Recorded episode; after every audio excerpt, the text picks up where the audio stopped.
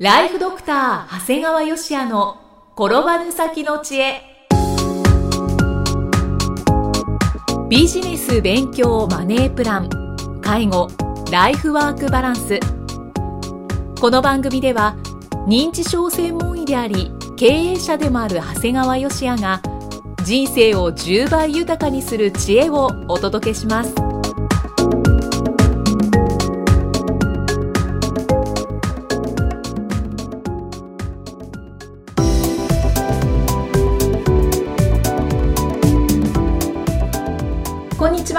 生きみえです。ライフドクター長谷川芳也の転ばぬ先の知恵。今回は第17回目となります。長谷川先生今回もよろしくお願いします。よろしくお願いします。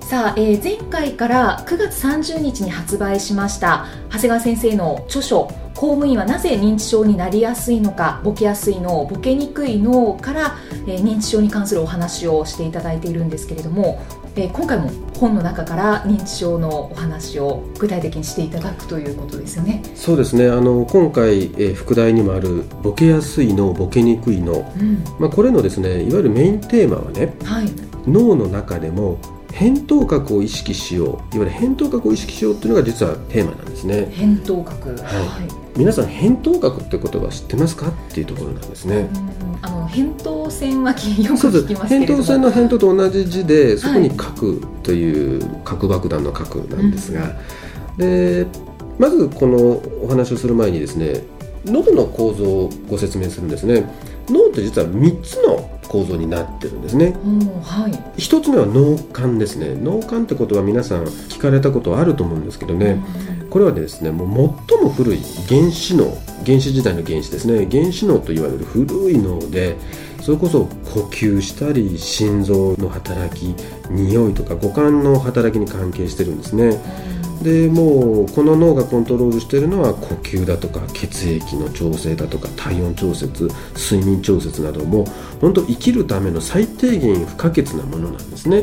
だからもうこれはもういわゆる原子脳ですから変な話もう爬虫類でもあるというもので、まあ、当然この脳幹の働きですねを我々が意識することはまずないんですね、うん、今脳幹が一生懸命動いてるなんてことは全然考えないんですね。まあ、本当に基本的なところの脳の動きってことですよね。そうなんです。うんでこの脳幹の周りを包んでいる脳を大脳辺縁系と言いますもう初めて聞き大脳の辺縁系辺縁というのは大脳の周り大脳辺縁系という言葉を使うんですが、はい。この脳は脳幹よりはちょっとこう発達したものではい。こう怒りだとか快楽などの感情に関係している脳でうん。実は今回の扁桃核というのはここにあるんですね。ですね。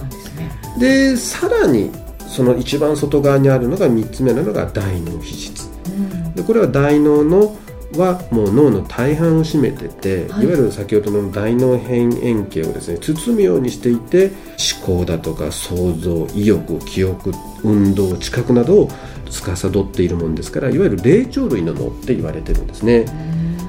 うん。ですからこういわゆるもう本当に基本的な原子脳っていうのがあって、はい。まあ、その中間ぐらいな感情の脳があってその外側に大脳皮質があるというのが人間の脳なんですね。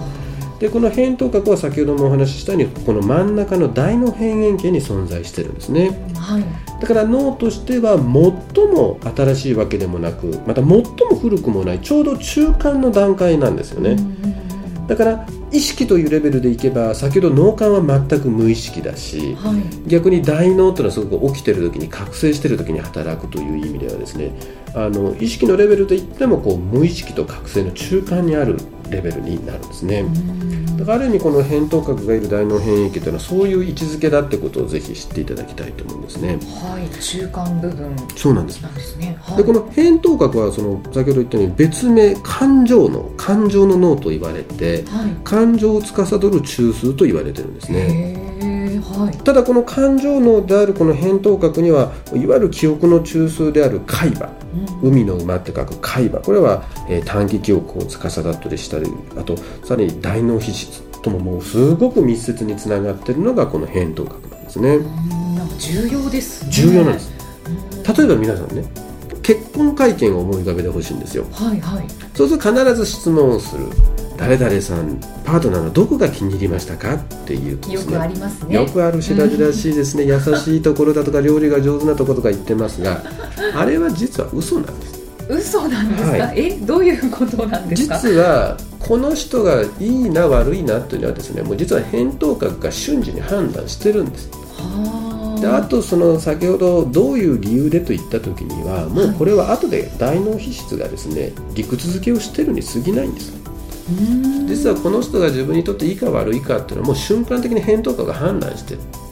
ああとはその理屈付けを大脳皮質がしてるに過ぎませんよということじゃあまあもういいって分かってるけれどもどこが気に入ったんですかって聞かれた時には、何かまあ答えなきゃいいけないいけなかかららもう理由つけてるだけで実はそれは嘘なんですよね、まあ、嘘とは言わないんですけどね。うん。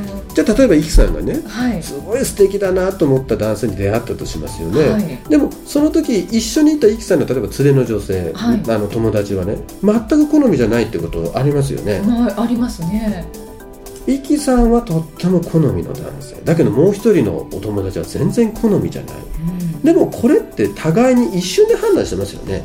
あ確かに。2人で会議してはい。今日はこの男性のどこが気に入ったか気に入ってないか判断しようなんてことはしませんよね。そうですね。その会議の挙句私は気に入った私は気に入らないじゃなくてパッと見て私この人気に入った私は気に入らないって判断してるじゃないですか、うんうん、本当に瞬間的にです。よね。はい。でこれはなぜかっていうと五感ですよね人視覚いわゆる見栄えですよね。聴覚声。はい。収穫匂い。うん。あと味覚だとか触覚から。いわゆる人間って五感から得た情報を過去の記憶にあるデータと照らし合わせてるんですよ。まあデータと。そう。はい。例えば昔仲の良かった人と例えば声が似てるとか話し方が似てるなとかね。うん。昔すごい嫌なことされた人になんか似てんのよね雰囲気がとかね。うん。そういったのを一瞬にして解析でバババババ五感から出た情報から全部やってですねこれが自分にとってですね心地いい人なのか不快なのかを判断して好きか嫌いかを判断してるんですいやすごいですねそうなんですよへえ脳の働きって素晴らしいですねやっぱりだか例えばね寂しい話なんだけど若い女性が女の子が大きくなってくるとお父さんの匂い嫌い臭いって言うじゃないはいあれは種の保存の点からいくと極めて合理的なんですよ。要するに娘が匂いを嗅いでお父さん大好きっていうようでは種の保存としては好ましくないんですよね。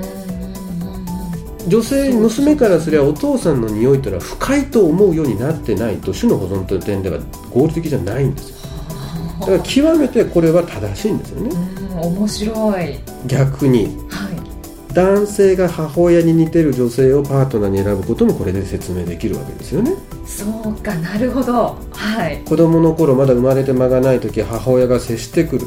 うんうん。これはもう視覚聴覚収穫もしくはもう触ってくる頬ずりしてるという形でここに接するわけですね、やはり子供としてはそのお母さんっていうのはやはり貝と認識するんだよね。うん。だからどうしてもこう扁桃核は母親に似た女性を貝と感じてしまうんだよね。あー。なるほどですね。しかしこの話題はね僕は講演でよくするんですが全く受けない。あ受けない。受けないですね。もうお嫁さんの立場からするとねはい。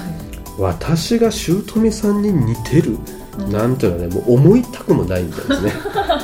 だからこの話題はあの前もってそこまで振ってから言わないとみんなしらーっとした顔してね 笑ってもくれないんですね。あ そうなんですね、でもまあまあ確かに女性としては、まあ、そのもうお嫁さんになってる方はそういう意見だと思いますけれども、やっぱりこう男性がその母親に対してちょっとこう、まあ、マザコンみたいな感じだと、親離れしてないようでなんか嫌だなというふうにまあでもね、まあ、これちょっと話がそれるんですが昔ある有名な人が言った言葉があってね。はい。女性は男性を魔性では支配することはできない。魔性って魔女の魔ですよね。うんはい。要するに魅力だとかそういうのでは無理だ。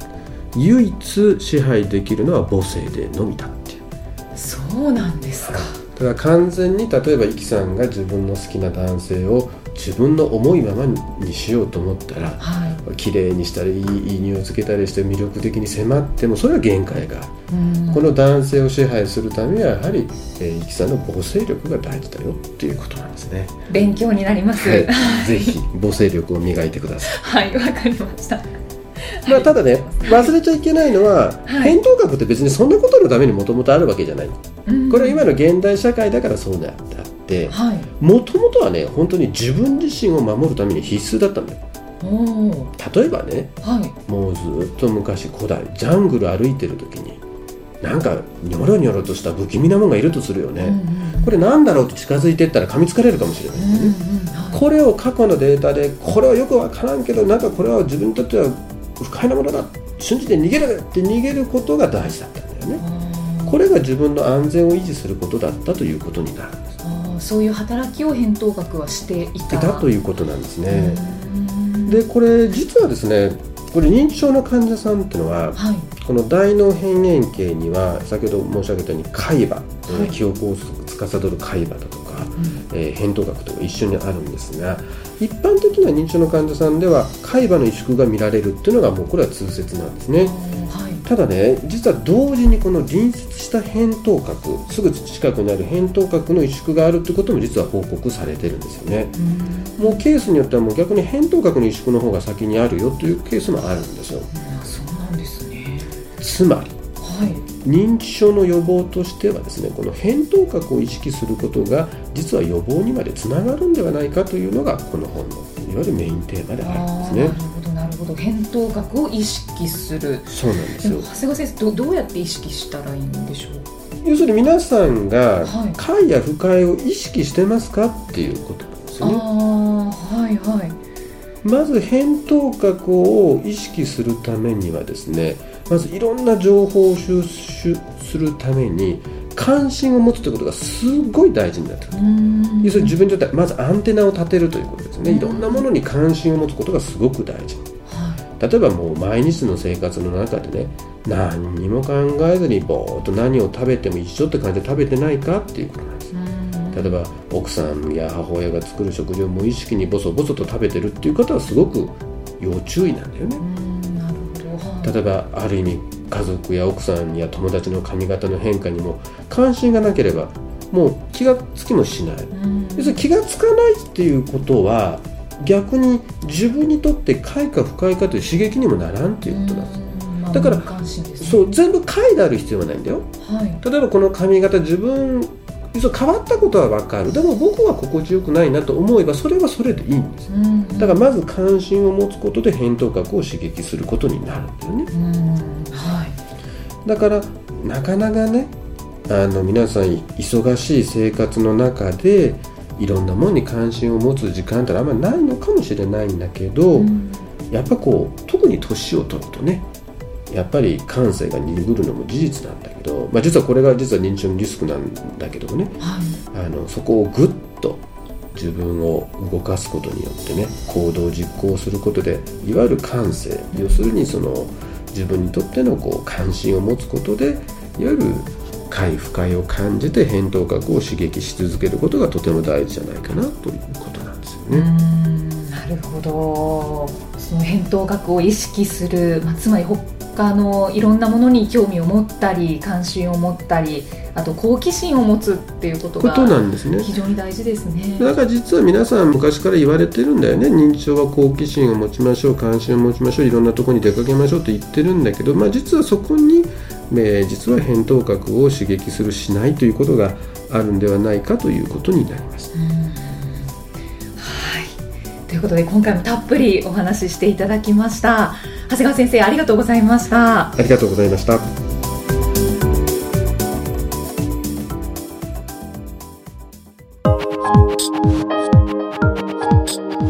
今日の放送はいかがでしたか？9月30日に発売された長谷川先生の3作目の著書「公務員はなぜ認知症になりやすいのかボケやすい脳ボケにくい脳」の一部を PDF で iTunes ストアから配信しています。ぜひご一読ください。また番組ではご感想や長谷川よしあへのご質問をお待ちしています。番組と連動したウェブサイトにあるホームからお申し込みください。URL は http コロンスラッシュスラッシュブレイン -gr.com スラッシュポッドキャストスラッシュです。それではまたお耳にかかりましょう。この番組は提供ライフドクター長谷川芳也。プロデュースキクタス。